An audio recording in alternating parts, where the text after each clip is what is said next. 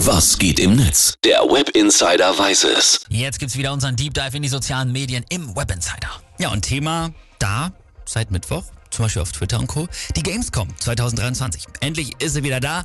Die größte Messe für Games weltweit. Ja, und Köln ist da gerade auch wieder absolut das Mecker für alle Zocker. Vor ein paar Jahren hätte man noch gesagt, da gehen die ganzen Geeks und Freaks hin. Ja.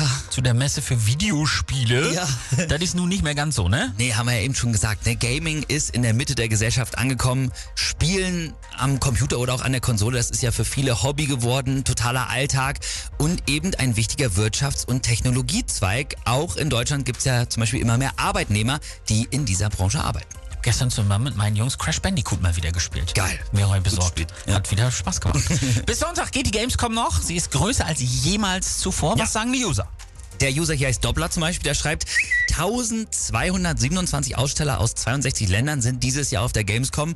Schon längst nicht mehr nur Software- und Hardwarehersteller, sondern Streamingdienste. Energy Drinks, auch die Politik. Naja, sie haben es dann auch endlich mal gerafft, dass wir nicht mehr die Nerds aus dem Kinderzimmer sind. Genau so haben wir es ja gerade auch gesagt, ja. Valvados schreibt auch, Gamer in Anführungszeichen als eine besondere, äh, besonders spezielle Gruppe von Menschen zu definieren, ist hinfällig. Die sind mittlerweile genauso speziell wie Musikhörer. Sehr gut zusammengefasst. Ja. Hervorragend. Was sind die Trends dieses Jahr? Natürlich Virtual Reality Na immer klar. noch, also dieses komplette Eintauchen in das Spiel mit Hilfe von diesen VR-Brillen zum Beispiel, aber auch mit ganzen Anzügen, äh, das ist das Thema. Aber auch ansonsten natürlich auf der Nummer eins die künstliche Intelligenz. Ja. Wir haben es ja in diesem Jahr alle, denke ich mal, mitbekommen mit ChatGPT und das ist erst der Anfang. Ne? Damit sollen zum Beispiel Spiele grundlegend verändert werden und dann wird so ein Game plötzlich auch total individuell für jeden. Ne? Da kann man nicht mehr sagen, hier hast du auch dieses Level gespielt, weil das ist dann ganz anders geworden bei Ja. dir zum Beispiel. Ne? Richtig krass. Und da stehen wir auch erst am Anfang. Ja, ne? das, ja. Wird, das wird alles verändern.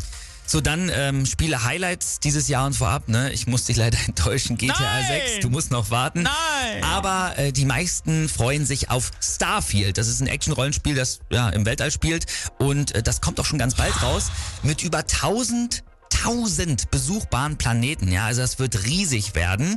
Und außerdem liegt auch sehr viel Aufmerksamkeit auf dem Spiel von GSC Game World. Die sind aus der Ukraine, ein Okay. Entwicklerstudio, ne? Die haben trotz des Krieges immer noch weitergearbeitet an äh, Stalker 2, Heart of Chernobyl. Der erste Teil ist schon ewig her, wurde damals ziemlich gefeiert und jetzt sind natürlich alle gespannt auf den zweiten. Hört sich schon mal ziemlich interessant an.